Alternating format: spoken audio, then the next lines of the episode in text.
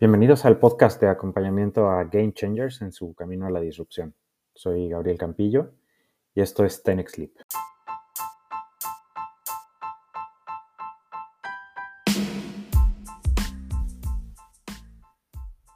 Los resultados actuales que está arrojando tu modelo de negocio actual son un fruto directo de lo que hiciste en el pasado. Incluso también de lo que has dejado de hacer.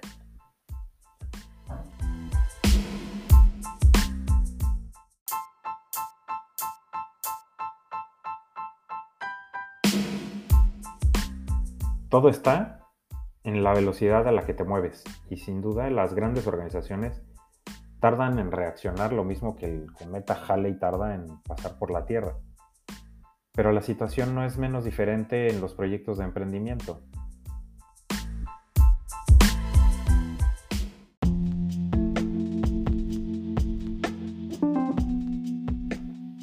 Refiero a que la misma aversión al riesgo que existe en un emprendedor existe en las grandes organizaciones. Pero la manera en la que se manifiestan y la dimensión en la que aparecen es totalmente diferente, pero sí coinciden ciertos patrones que nuevamente tiene que ver con las creencias que han construido el negocio y que en ocasiones son creencias que datan de fines del siglo XIX y principios del siglo XX más otras tantas que hemos ido adquiriendo con el pasar de los años. Eh, para ponerte un ejemplo, esta versión al riesgo en los emprendedores se puede observar en, por ejemplo, que todo tiene que ir con lujo de detalle, ¿no? tiene que estar perfecto. O de repente ponemos demasiado peso emocional en que necesitamos un logotipo porque se tiene que ver chulo. Y comenzamos a procrastinar si, hacer o no hacer, o si hacerlo o no hacerlo, por temor a equivocarnos. Y caemos en una de las mm, equivocaciones más grandes, que es no vender hasta que no esté listo. Y esto a nivel corporativo, pues no es diferente. Y el control de riesgos es significativo para el éxito de los proyectos. En algunos casos es ridícula. Venga, en, una gran corporación necesitas un business plan para todo. Ya lo hemos dicho en episodios anteriores. Eh, cuando viene una nueva iniciativa de lanzamiento al mercado, hay que hacer estudios cualitativos y cuantitativos, cuantas veces se requiera. Tiene que pasar por un comité de dirección y luego el comité de innovación y en suma los comités. Son a veces ridículos. Pero bueno, incluso podemos hacer una sesión de ironía para hacer un listado de todas las tonterías que cometemos por temor a que las cosas puedan fallar, yo incluido.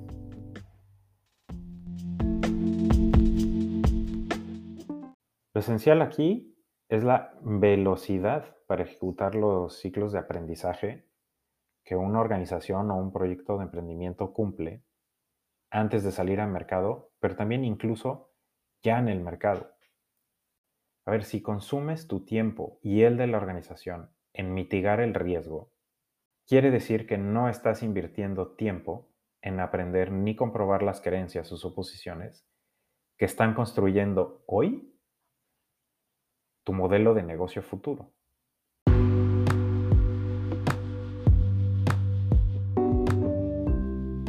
Aquí el peligro está en la palabra suposición. Una suposición es información de la que no tienes evidencia que la compruebe. Y puede ser que tengas datos que hayas recabado en los estudios más caros que la organización ha comprado.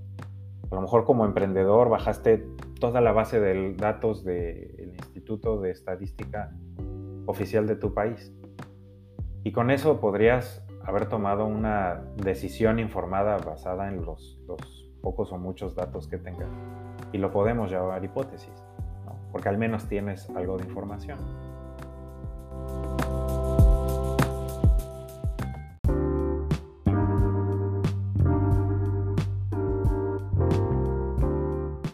Las hipótesis no están comprobadas.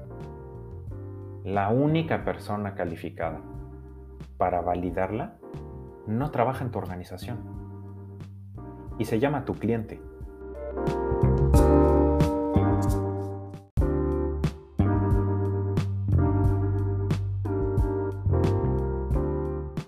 Entonces, ¿por qué dependemos de un comité de dirección, un comité de innovación o comités para validar las ideas con las que estamos trabajando?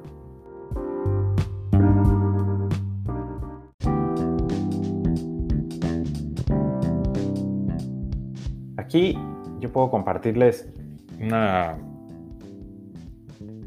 una situación que, presencié el fin de semana y creo que debemos de pensar como niños aburridos en un restaurante.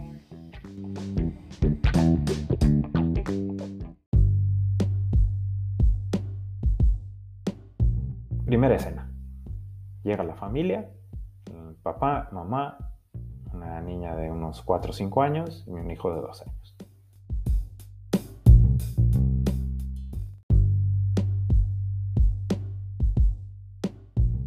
Sacar algún juguete, un cuaderno, colores y pedir pan para entretenernos todos. Segunda escena. La, niña de cuatro años acabó de comer en dos minutos y ya se jala los pelos del aburrimiento. No es normal. No podemos pedir a una niña con toda la energía y alegría del mundo que, que se mantenga sentada para una experiencia que ciertamente es puramente de adultos. Tercera escena la niña dice, le dice a su papá, papá puede hacer experimentos y ante la inminente posibilidad de que la niña termine dentro de la cocina, el papá le dice sí y comienza la diversión de la niña. Se rodea de sal, de azúcar, lo que quedó del jugo de piña, mezcla cuidadosamente todos los ingredientes en cantidades y medidas con más precisión que una báscula de laboratorio. Y después de 15 minutos, es que son 15 minutos, es un mundo de tiempo para ella. Suspira, pide un poco de pan. Su papá le pregunta, ¿para qué? Y la niña dice que necesita que la consistencia sea más masuda. al final de esto, todo quedó en una melaza en el piso extraña, muy poco apetecible, pero al parecer la niña lo había logrado. Lo que sí es que haberla observado me ayudó a identificar y entender algunos de sus comportamientos e-, en ese momento. Y, me ayudó mucho para, entender e-, el por qué la cultura de la experimentación en las empresas es de suma importancia para, para, construir organizaciones a prueba de futuro, incluso a prueba del presente. Entonces, lo primero es que la mentalidad que tenía esta niña es que para ella no hay equivocación. El momento lo llenó con prueba y error. Con, cada movimiento revisaba la consistencia, el color, los ingredientes. Cuando observó que el resultado no era lo que buscaba, metió un nuevo ingrediente a la mezcla. Y esto habla acerca de su mentalidad en donde simplemente todo es posible y cualquier vía, cualquier camino es posible y probable para poder llegar al resultado que ella considera que es adecuado. El otro es que tiene, ella tiene un modelo para trabajar. El concepto eh, hacer experimentos significó poner en marcha una serie de acciones ordenadas y estructuradas para pasar un, buen rato en su silla. Era la, la, sola idea de hacer el experimento ya, implicaba aceptar que lo iba a intentar todo. Su objetivo, bueno, pues era hacer alguna masa amorfa y su suposición es que lo lograría con agua, azúcar, sal y, jugo. Preparó los ingredientes, como eh, los que les gusta la cocina me encanta, bueno, es algo, este proceso los chefs les llaman el mise en place Preparó todos los ingredientes, puso la taza, la sal, el azúcar, el agua, el jugo de piña, todo en orden. Y los comenzó a verter sobre dentro de una taza, poco a poco. la primera que, que puso todos los ingredientes, observó y de acuerdo a lo que ella iba viendo, agregaba más sal o más azúcar o más jugo.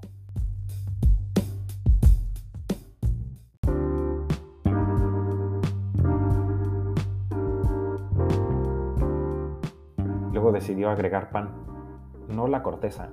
O sea, la corteza la apartó y ocupó solamente el migajón. Finalmente revisó, agregó un poquito de agua y miró nuevamente. Suspiró, levantó la mirada y puso cara de orgullo. Imagino que debe haber sido todo un logro. Pero no necesitó más que 15 minutos hacerlo rápido, sencillo y feo, desde mi punto de vista, para tener un resultado perfecto. Y esto es lo que muchas veces no nos permitimos en las organizaciones. Y lo último que pude observar es que eh, los papás le proveyeron de un espacio seguro.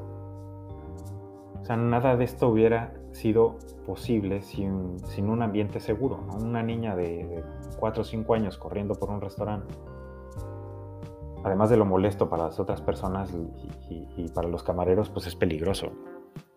Y en ese momento el ambiente y el espacio más propicio fue la mesa con la familia y su asiento con todo lo que necesitaba para hacer experimentos, para equivocarse, para rectificar y finalmente cumplir con su, con su objetivo. Entonces, algunos aprendizajes me llevo de esto, ¿no? Y podemos hablar ya de la experimentación en las organizaciones y en los emprendimientos. Pero la sola palabra experimentos a veces para nosotros suena en un consejo de administración como un niño que raya el tenedor en el plato.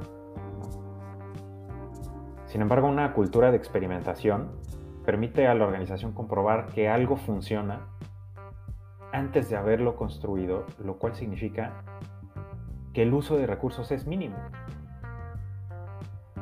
Entonces, cuando nosotros llevamos a, a un comité de inversión, por ejemplo, una idea, pues siempre vamos a tener recortes en el presupuesto, todo en pro de hacer más eficiente la, inversión y el uso del dinero, pero también para mitigar el riesgo y que la pérdida monetaria no sea mayúscula. Pero si hablamos de control de riesgo, los experimentos es la mejor manera de hacerlo y sin embargo sucede todo lo contrario. Pasas meses planeando, haciendo estudios, contratando agencias de investigación, agencias de publicidad, haciendo reuniones con un comité por acá, otro por, otro por allá. Y al momento del lanzamiento, te estrellas con el mercado. Literal, te estrellas. Porque a través de diferentes algoritmos y técnicas eh, estadísticas y reuniones y comités, todos los expertos han aprobado algo que la única persona que importa para aprobar, o sea, el cliente, nunca ha visto.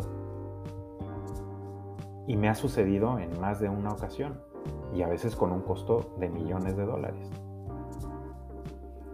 Los experimentos pueden ser muy variados y en general se recomienda que en las grandes organizaciones cada área trabaje en sus propios experimentos y ciclos de aprendizaje. Así, ventas puede utilizar su presentación de ventas como un experimento, obtener aprendizajes de, cada persona a la que le hace una una presentación o una propuesta y con esos aprendizajes conseguir mejorar la próxima vez. Esto en sí ya es un experimento. En el mundo del emprendimiento la propia startup es un experimento. Y es importante, pero es un hábito que debe cultivarse, empezando pequeñito, e irse sofisticando con las herramientas y los mecanismos de experimentación que utilizan empresas hoy en día como, como Google o Facebook. Esto se cumple para todo tipo de organizaciones. Ya después de 20 años haciendo esto, te puedo decir que hay experimentos para todo. Para el diseño de equipos, para ventas, para contenido, para desarrollar estrategias de negocio, para definir el modelo de ingresos, para hacer el diseño de un producto, para hacer productos digitales, plataformas, en fin. Son muchísimos.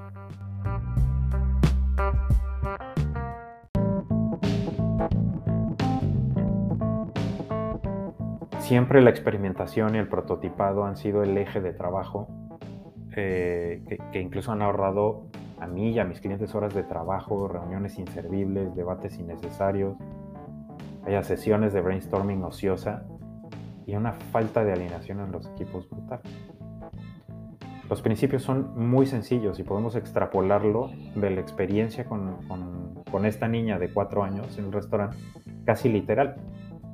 Y estos, estos son algunos de los pasos, los sintetizo a continuación, son, son siete. primero es establecer un objetivo. definir muy bien lo que quieres comprobar.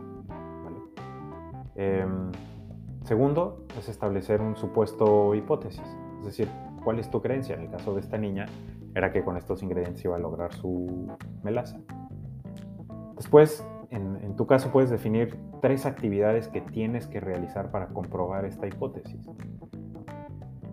En, el caso de esta niña, bueno, pues era juntar los ingredientes, conseguir la taza y empezar a hacer las mezclas. Después, el cuarto punto, el cuarto paso, es que tú establezcas las condiciones para que sepas si la hipótesis ha sido comprobada o no. Por seguir con el ejemplo de la niña, las condiciones con las que ella podría haber comprobado su hipótesis es si, la mezcla que estaba dando tenía la consistencia que ella estaba buscando, no entre sólida, gelatinosa o a saber. El quinto paso es que puedas definir los recursos que necesitas para, para conseguir ejecutar estas tres actividades en búsqueda de, que se cumplan o de tratar de comprobar estas hipótesis. Los recursos pueden ser, bueno, en este caso los ingredientes, la tasa, pero por ejemplo si estás haciendo experimentos con eh, campañas de marketing digital, bueno, pues necesitas una cuenta de Facebook, necesitas eh, los gráficos, necesitas la, la redacción o el copy, etcétera, etcétera. El sexto y el séptimo quizás son los más importantes, porque el sexto nos dice quién es responsable, quién es la persona que va a estar a cargo de la ejecución de este experimento. Y finalmente tiene que tener un tiempo definido. ¿Por cuánto tiempo experimentarás para comprobar tu hipótesis? ¿Una semana, dos semanas, tres meses? Conozco, conozco experimentos que duran un trimestre, un semestre o que duran un año completo. Obviamente necesita más recursos, pero cuando hablamos de experimentos de seis meses, bueno, la escala eh, es mayúscula. Parece sumamente sencillo y créeme, lo es. Además es algo que cualquier emprendedor o persona dentro de una gran corporación puede hacer sin necesidad de mover a todo el aparato burocrático, sin pedirle permiso a nadie. Claro que al incrementar la escala y la sofisticación, como te decía, se va a requerir de más recursos, pero es más fácil conseguir estos recursos cuando tienes ya validaciones previas y llegas con tu jefe a presentárselas para conseguir un poco más de presupuesto, por ejemplo.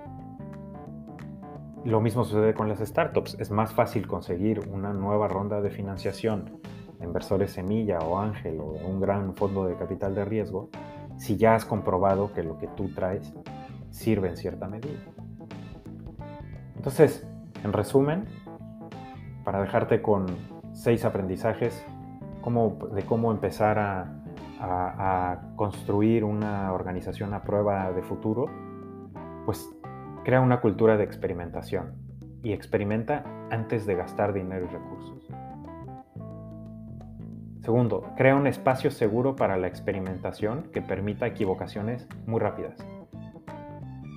Tercero, Haz un listado de tus supuestos o hipótesis y prioriza. Y comienza a experimentar con la hipótesis que en caso de que no se cumpla, el proyecto se muere. Esta es la hipótesis clave. Cuarto, usa una plantilla para documentar tus experimentos con los siete pasos que te mencioné anteriormente. Quinto, ejecuta, mide y analiza el resultado.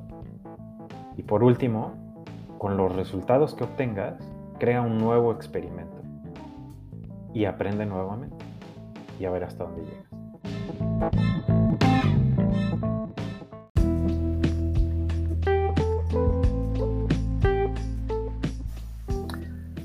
Espero que les haya gustado. Déjenme sus comentarios. Díganme si quieren que entre en algún tema en específico en futuros episodios del programa. Y bueno, yo soy Gabriel Campillo, esto es Tenex Libre.